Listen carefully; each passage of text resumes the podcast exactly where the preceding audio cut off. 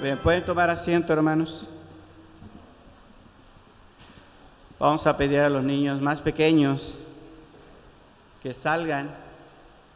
No sé si es con nuestra hermana Nimsi o con nuestra hermana, con nuestra hermana Nimsi, para que puedan tener una clase para, para ellos, los más pequeños.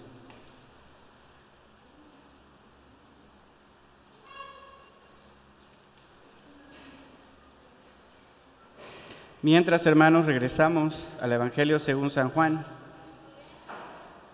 capítulo 8.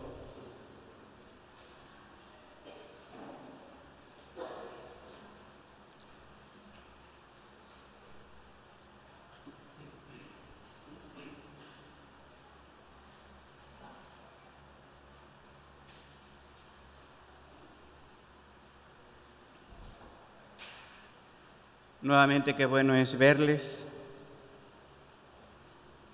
Como les decíamos al principio, esta es una celebración especial y una liturgia que no acostumbramos tener, pero debido a que hemos incursionado en el pasado en algunos de estos elementos de esta liturgia en particular, pues no se nos hace a la mayoría tan extraños, a la mayoría. Y qué bueno que hemos podido seguir hasta ahorita bien el, programa. Eso, eso yo creo que nos da motivo de, de razonar de que estamos entendiendo paso por paso en, esta, en este programa, ¿verdad? Y que podemos ver que pues todo el programa está centrado en nuestro Señor Jesucristo, las oraciones, las frases, y es en esa medida una liturgia o un culto cristocéntrico. Bien, vamos al Evangelio entonces, según San Juan, capítulo 8, versículos 31 y 32. Ya lo leímos, pero quiero recordar estos dos versículos en particular. Dijo entonces Jesús a los judíos que habían creído en él, si vosotros permaneciereis en mi palabra, seréis verdaderamente mis discípulos y conoceréis la verdad y la verdad os hará libres. Nuevamente dijo entonces Jesús a los judíos que habían creído en él, si vosotros permaneciereis en mi palabra, seréis verdaderamente mis discípulos y conoceréis la verdad y la verdad os hará libres. El tema, hermanos, de nuestra meditación en esta mañana es permanezcamos en la verdad. Permanezcamos en la verdad. Y está basado en este pasaje. Hace algún tiempo miré la película de Maléfica, cuando se tienen niños. Eh, se ven toda clase de películas para niños. Y, esta no era tan para niños, ya era como para adolescentes, ¿verdad?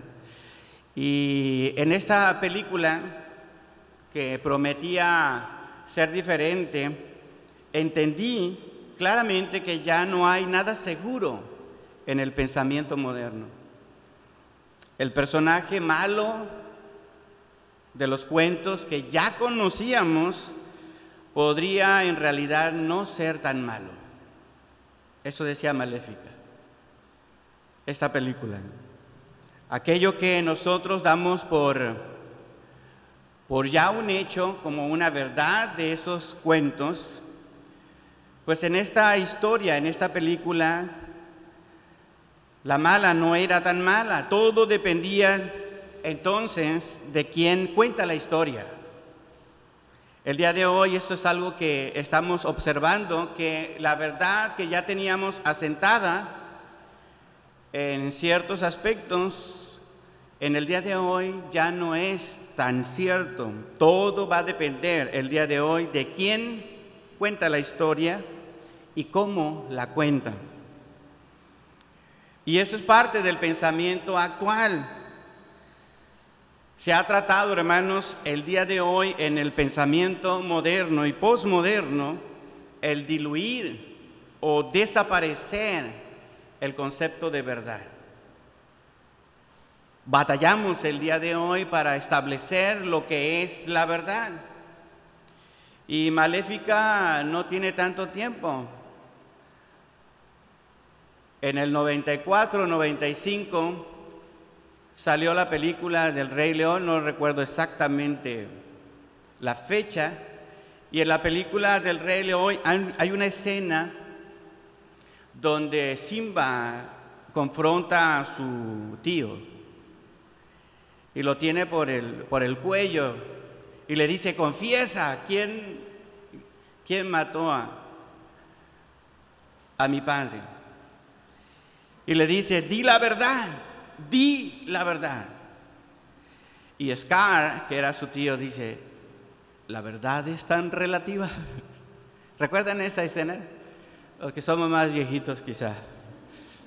La verdad es tan relativa. Y en el 94, en aquel entonces yo no entendía esa frase, pero con el correr de los años y viendo en Maléfica bien claramente lo que este mundo está tratando de imponer, entonces nosotros nos damos cuenta que tenemos que batallar como cristianos porque el mundo actualmente no le gusta la verdad, quiere diluir o desaparecer el concepto de verdad. Todos pueden llegar a tener su propia verdad. Y en razón, hermanos, de que el Evangelio es un mensaje que anuncia la verdad, esto tiene un gran impacto en la evangelización. Si cada quien tiene su verdad, ya no tiene sentido evangelizar. George Barnard hizo una encuesta en el 2001 en la que solo el 33% de los americanos aceptaban la idea de una verdad moral absoluta. Solo el 33% de los americanos decían, yo sí creo en una verdad absoluta. El resto lo dudaba. En el 2001, estamos hablando de hace cuánto? 20 años que se hizo esta encuesta. Solo el 33% de los americanos creen que hay una verdad moral absoluta. El resto dice es relativo. Oralmente nos podemos comportar dependiendo de la circunstancia, dependiendo de la ocasión. Pero dentro del grupo evangélico y protestante, también se tiene en Estados Unidos una métrica. El 49% de los evangélicos, solo el 49% acepta que existe una verdad total. Es decir, que el 50 y qué?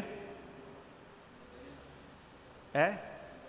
51% de los evangélicos no creen que haya una verdad absoluta. En la declaración de Jarabacoa de la Fraternidad Teológica Latinoamericana se dijo lo siguiente en 1984, fíjense, en una reunión de teólogos en República Dominicana, en 1983 se dijo lo siguiente, la práctica de la verdad es fundamental para la relación humana y en consecuencia para toda la vivencia social. Sin el imperio o sin la autoridad de la verdad, la vida social se tornará caótica y anárquica.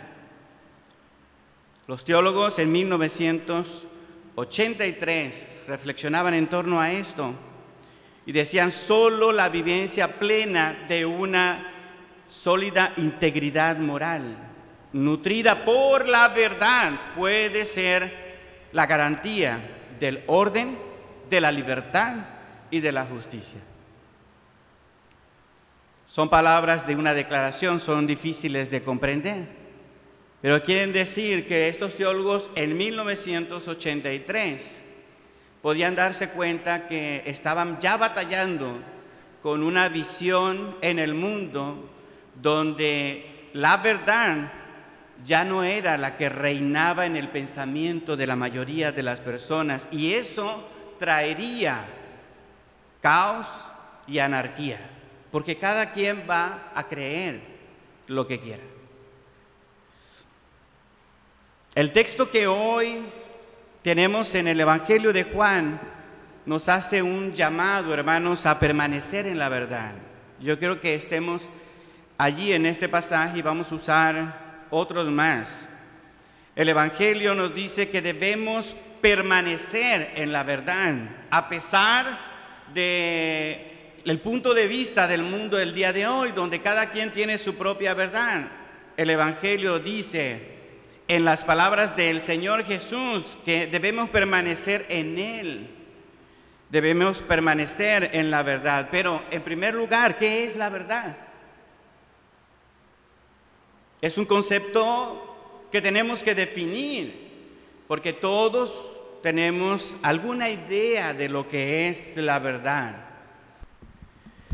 El Señor Jesús está hablando entonces sobre la verdad y necesitamos entender, hermanos, qué es la verdad. Cuando el texto habla de la verdad, ¿de qué clase de verdad está hablando? Hay diferentes clases de verdad.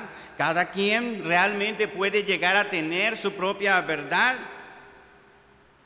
Entendamos entonces en primer lugar qué significa la palabra en el texto, en el texto bíblico, verdad. En el Nuevo Testamento esta palabra está marcada en el griego por la palabra aletheia, aletheia, que se traduce efectivamente como verdad. Pero esta palabra en griego puede llegar a transmitir la mentalidad griega para enfatizar lo cierto sobre lo falso. Esa es la palabra que está en el texto, en el Nuevo Testamento, en griego, que puede llegar a transmitir la idea de que la verdad es aquello que se sobrepone a lo falso, a lo falso, un concepto que tiene que ver con descubrir aquello que es erróneo, aquello que no es verdadero. Esta es la noción con la que nosotros nos identificamos más comúnmente el día de hoy. Esta noción es difícil porque está bien inmiscuida en nuestra manera de pensar, pero el Evangelio fue escrito para evangelizar a los judíos en general que se encontraban en la diáspora. ¿Qué quiere decir? Que estaban en diferentes lugares en aquel momento. No los judíos que estaban en Jerusalén. El Evangelio de Juan quiere evangelizar a los judíos que están en diferentes lugares. Así que si ese es el sentido del el Evangelio de Juan, ellos debieron haber entendido esta palabra de verdad no en el sentido griego, sino en el sentido hebreo de la palabra. ¿Hay, hay diferencia? Podemos hablar de verdad en un sentido distinto a esto que certifica lo auténtico de lo falso, que es la noción griega. En el Antiguo Testamento se utilizan varias palabras para hablar de verdad. Varias palabras. Para que nosotros vayamos entendiendo cuál es el concepto hebreo o judío de verdad con el cual está hablando el apóstol Juan con sus interlocutores. Una de estas palabras para hablar de verdad es la palabra emet, emen. Es la que frecuentemente se traduce por verdad en el Antiguo Testamento y significa aquello de lo cual se tiene certidumbre, que es seguro y de lo cual se puede depender. El concepto griego entonces de verdad es aquello que se contrapone a lo falso, a la mentira, pero el concepto hebreo es diferente. El concepto hebreo dice que verdad es aquello que se tiene como seguridad, que se tiene como certidumbre y es aquello de lo cual uno puede llegar a depender totalmente. totalmente. Y este concepto de verdad en el Antiguo Testamento, hermanos, deriva del carácter de Dios, porque es uno de los atributos personales de Dios. Dios es verdad. Así que cuando nosotros hablamos de verdad, estamos hablando en el texto, en Juan, del concepto hebreo o judío de saber depender de algo que es absolutamente seguro, absolutamente cierto. Ni siquiera se va a poner a discutir con la mentira. La verdad se deriva de los atributos de Dios. Éxodo capítulo 34, versículo 6. Éxodo capítulo 34, versículo 6.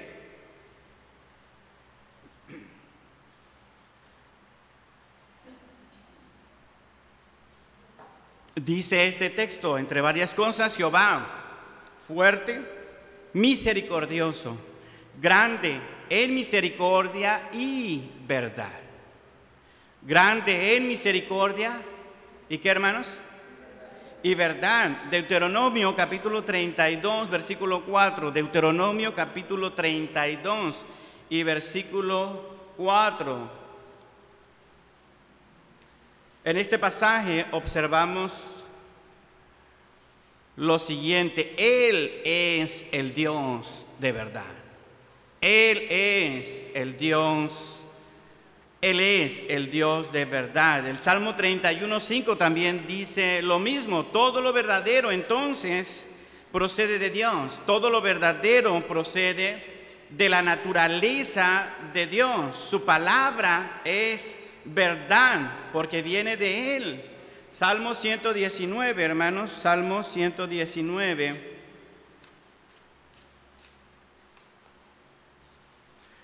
Versículo 86.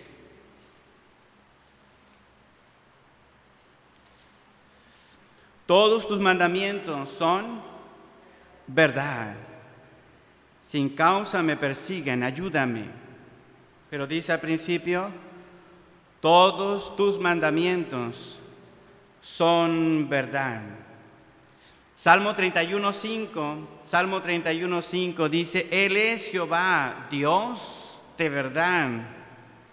Jeremías capítulo 10, versículo 10 también nos habla en el mismo sentido, ante la existencia del politeísmo o de muchos dioses, ante la existencia de la idolatría, se nos habla en Jeremías capítulo 10, versículo 10, mas Jehová es el Dios verdadero, el Dios vivo, el Dios vivo. Entonces, ¿cuál sería la relación de la noción hebrea de verdad con el Señor Jesucristo? Si regresamos a Juan capítulo 8, versículo 31 y 32. El Señor Jesucristo está hablando allí, está diciendo, si permanecéis en mí, conoceréis la verdad y la verdad os hará qué, hermanos? Os hará libres. Y no está hablando entonces de cachar a alguien en la mentira, está hablando de confiar en quién? En Dios. Absolutamente, ciertísimamente. Pero solamente aquellos que serán sus discípulos que estarán en conexión con Él. El Señor Jesús, según el testimonio de Juan, era lleno de gracia y verdad. Juan capítulo 1, versículo 14, de gracia y verdad. La ley por medio de Moisés fue dada, pero la gracia y la verdad vinieron por medio de Jesucristo. Juan capítulo 1, versículo 17. Juan capítulo 1, versículo 17, la ley por medio de Moisés fue dada, pero la gracia y la verdad vinieron por medio de Jesucristo. El Señor en Juan capítulo 15, versículo 7 enseñó, si permanecéis en mí y mis palabras permanecen en vosotros, si permanecéis en mí y mis palabras permanecen en vosotros. Así que creer, obedecer y vivir de acuerdo con la palabra de Cristo, hermanos, significa estar en Él. Estar en Él. quien es el camino, la verdad y la que, hermanos, y la vida. Debemos recordar siempre que la verdad como un absoluto es entonces una persona, no es un concepto, es una persona. Y es la persona de nuestro Señor Jesucristo. Esto nos lleva entonces a la conclusión de esta primera parte, de que permanecer en la verdad no es permanecer en lo cierto frente a lo falso como un concepto, sino más bien permanecer unidos a Jesucristo, a Jesús, el Hijo de Dios, que es Dios, que es Dios. Ahora, ¿por qué debemos permanecer en la verdad? ¿Por qué debemos permanecer en la verdad? Esta sería la segunda parte de nuestra meditación el día de hoy. El Señor Jesús nos exhorta, el Señor Jesús nos anima y nos dice que debemos permanecer en Él. Y así podemos encontrar la verdad, podemos encontrarlo a Él. Y esto nos hará verdaderos discípulos. Solamente si permanecemos en Él, si permanecemos en la verdad. Esa es la exhortación que tenemos nosotros el día de hoy, permanecer en la verdad, permanecer en el Señor, porque entonces seremos verdaderos discípulos. Eso significa que hay falsos discípulos. ¿Es correcto? La deducción nos llevaría para allá. Juan nos dice que había quienes habían en este pasaje de Juan 8:31, había quienes habían creído a la palabra de Jesús y estaban con él después que algunos ya se habían marchado, ellos permanecían allí. Él estaba compartiendo sus enseñanzas con ellos en el templo y es ese el inicio en el relato de una serie de controversias que el Señor sostuvo. Y uno se, pregunta, ¿cómo es posible que quienes han aceptado la palabra de Jesús ahora estén cuestionando duramente sus enseñanzas? El texto dice, los que habían creído en Él. Y el relato termina y agarraron piedras porque querían apedrearlo. Esta es una encrucijada, hermanos, en el texto bíblico que muchos han tratado de entender. ¿Cómo es posible creer en Jesús y terminar queriendo matarlo? ¿Cómo es posible? Él les dice que si permanecen en su palabra llegarán a ser verdaderos discípulos, conocerán la verdad y la verdad los hará libres. Y ellos refutan con fiereza. Ellos dicen que no vienen de un linaje de esclavos, sino del linaje legítimo de Abraham. ¿Cómo es que han creído pero no aceptan las palabras de Jesús? Y no aceptan tampoco, hermanos, su realidad. Habían sido esclavizados por los babilonios, por los persas, los medos, y en ese momento estaban bajo el dominio de Roma. Y ellos dicen, no somos esclavos, no necesitamos ser libres, nosotros venimos de un linaje que no es de esclavos. Venimos del hijo legítimo de Abraham, no venimos de la esclava. Los judíos tenían un orgullo tremendo y hasta la fecha como nación, como pueblo. Y aún así, aún estando en la condición de esclavizados, ellos piensan que a ellos no los gobierna nadie más que Dios. Pero la realidad es otra. La realidad es otra. ¿Cómo pues estos que habían creído en Él terminan tratando de matar al Señor Jesús? Nosotros debemos entender que cuando hablamos de la fe, tenemos que observar diferentes grados. en el texto bíblico. Algunos hemos escuchado algunos predicadores que dicen, ¿tienes o no fe? Porque no se puede tener fe a medias. ¿Se han escuchado eso? Pero el texto nos hace pensar en que hay personas que tienen fe, pero no la fe correcta, no la fe suficiente. Hay diferentes grados de fe. Hay una fe, hermanos, que tiene que ver con los milagros.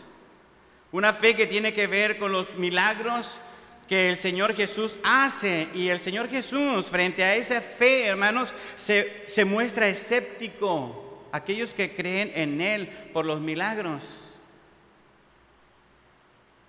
Juan capítulo 2. Juan, hermanos, capítulo 2, versículo 23.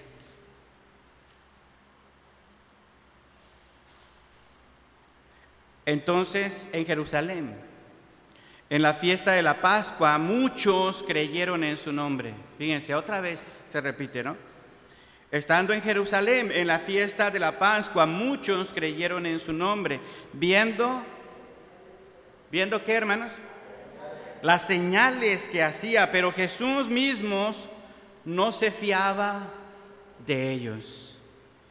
Pero Jesús mismo no se fiaba de ellos porque conocía a todos y no tenía necesidad que nadie le diese testimonio del hombre, pues él sabía lo que había en el hombre. Pero Jesús mismo no se fiaba de ellos. ¿De quién?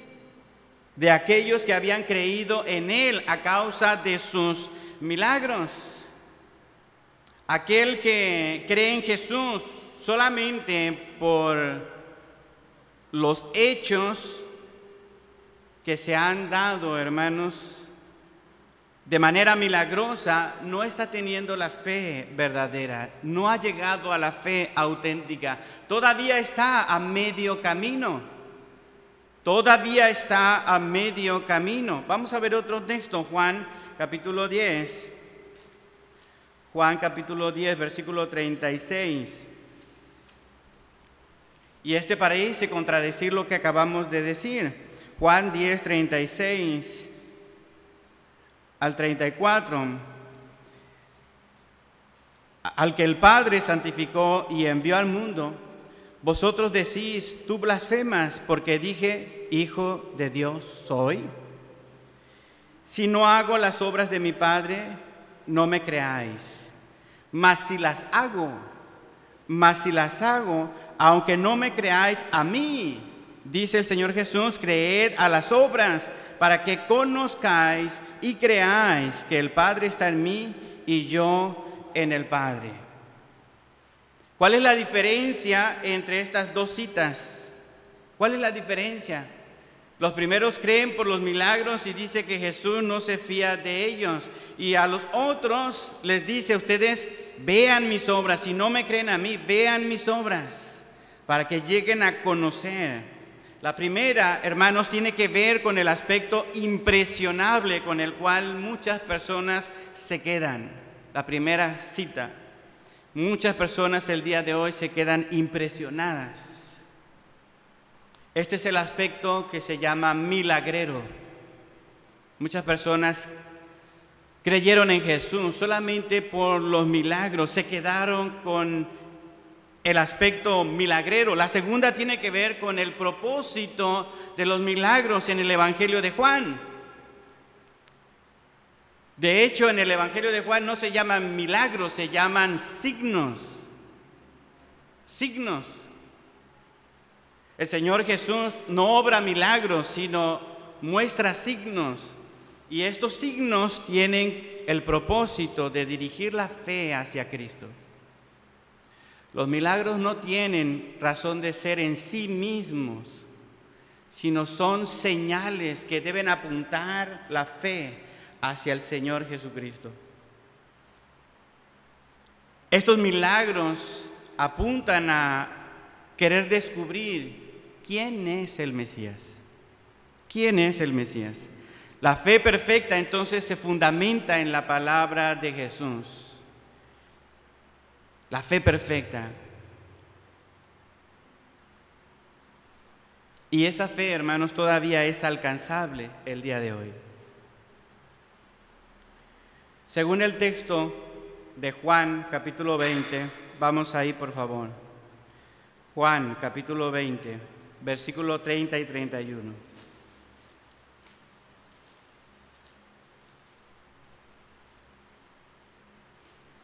Dice el Evangelio, hizo además Jesús muchas otras señales. ¿Nota? No milagros, sino señales en presencia de sus discípulos, las cuales no están escritas en este libro. Pero estas señales se han escrito para que creáis que Jesús es el Cristo, el Hijo de Dios, y para que creyendo tengáis vida en su nombre. Según este texto, hermanos, el Evangelio se escribió para mostrar quién es el Cristo. El Evangelio de Juan fue escrito para decirle a los judíos, oigan, yo sé quién es el Cristo. Ustedes tienen la esperanza guardada en Él como judíos, pero no se han dado cuenta quién es ese Cristo.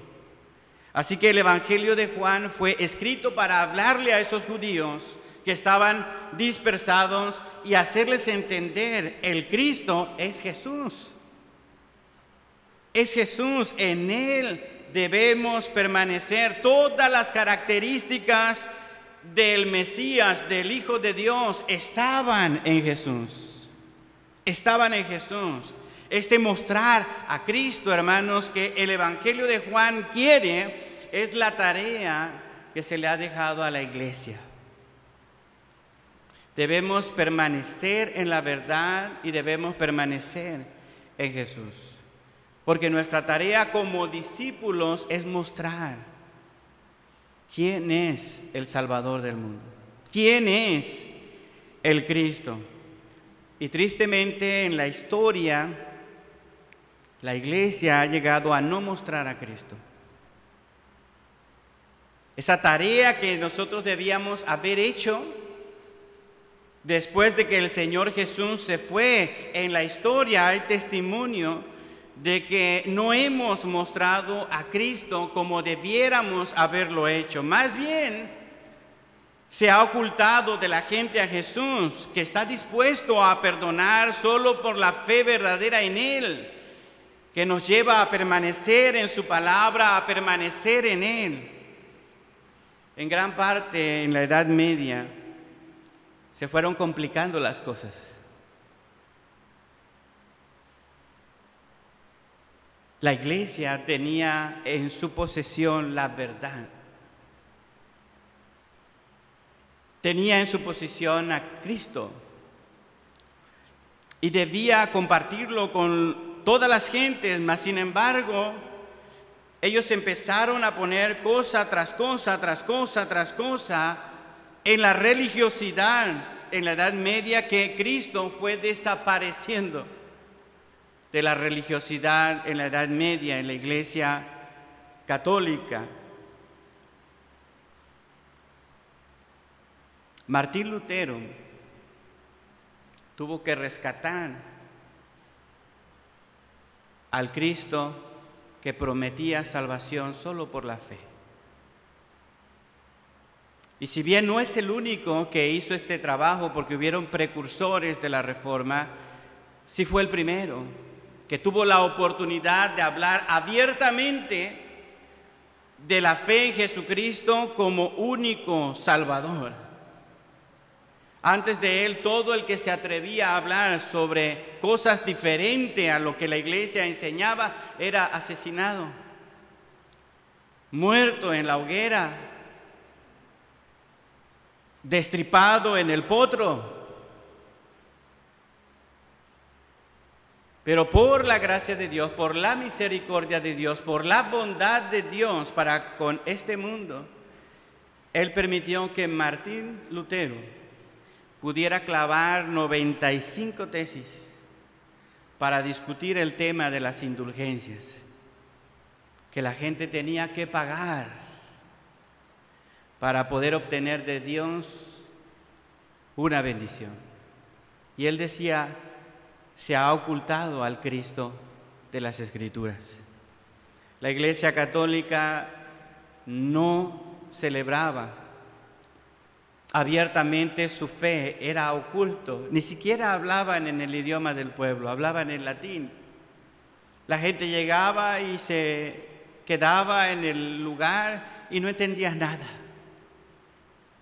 No entendía nada, pero habían cumplido estando allí como parte de el pueblo que era religioso. Martín Lutero con el tiempo dijo, si pudiera yo quitar las 95 tesis y destruirlas, lo haría. Cuando yo leí eso me sorprendió mucho porque se celebra en la Reforma Protestante precisamente que él clavó las 95 tesis como un acto de protesta. Pero en otro escrito, Martín Lutero dice que si él tuviera la oportunidad de quemar esas 95 tesis, de destruir esas 95 tesis, lo haría. Y la razón que él dio fue que cuando él escribió esas 95 tesis, él todavía confiaba en la Iglesia Católica. Él pensaba que solamente algunos debajo de los jerarcas estaban haciendo cosas malas, todavía tenía fe en el Papa, todavía tenía fe en la iglesia. Él deseaba que hubiera cambios en su iglesia, todavía tenía la esperanza de que la iglesia católica romana fuera reformada. Con el tiempo él se dio cuenta que eso era una tarea imposible, que la voluntad de Dios no iba para allá. Así que escribió otro escrito Ojalá lo puedan leer alguna vez, se llama La cautividad babilónica. Y abiertamente él habla allí contra la iglesia católica como ha secuestrado, cautivado la fe verdadera y auténtica. a este Jesús que a sus discípulos les dijo, si creen en mí, si permanecen en mí, conoceréis la verdad y la verdad los hará libres. La Iglesia Católica había estado ocultando a este Jesús, a este Cristo, lo había puesto en lo más oscuro de la sacristía. La gente no entendía quién era Jesús. Había otras cosas que podían llevarlos a la salvación en vez de Cristo.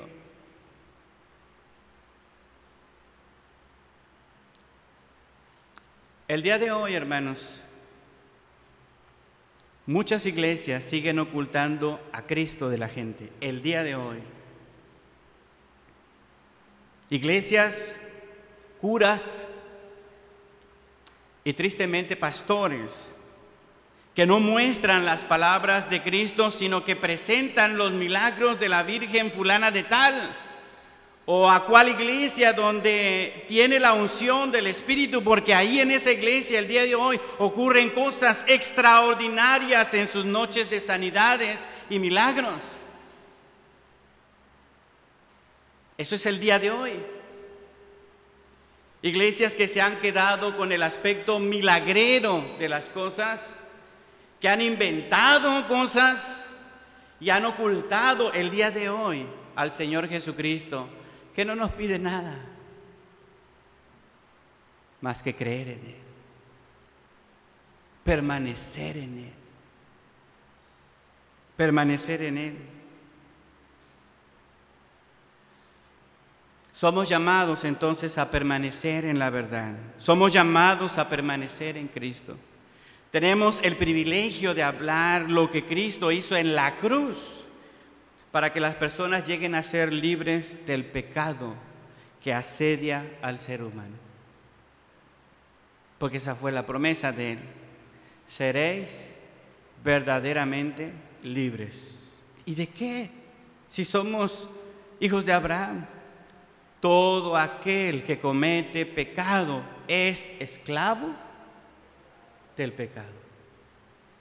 La gente necesita entender que hay una verdad hoy y sigue siendo válida para un mundo que es altamente relativista. Y nosotros somos llamados a hablar de quién es la verdad, no de qué es la verdad, sino de quién es la verdad. Nuestro Señor y Salvador. No es necesario ir contradiciendo a los que no permanecen en la verdad. Solo es necesario vivir en la verdad de Cristo. Y los demás van a poder tener una senda clara, marcada, para poder llegar a la verdad que es nuestro Señor. El mundo que niega la verdad absoluta, hermanos, debe mirar que la iglesia sigue siendo el día de hoy columna y baluarte de la verdad. El mundo tiene que verlo. Y hermano, hermana, nosotros tenemos que seguir comprometidos con eso. ¿Estás verdaderamente comprometido con permanecer en la verdad? ¿Con permanecer en Cristo? ¿Te has quedado quizás solo con esa fe milagrera? ¿O has podido identificar una fe auténtica que vive para el Señor? Haz el compromiso de no ocultar el Señor, sino mostrarlo permanentemente en tu vida, viviendo como Él te pide que vivas. Vamos a ponernos de pie, vamos a orar.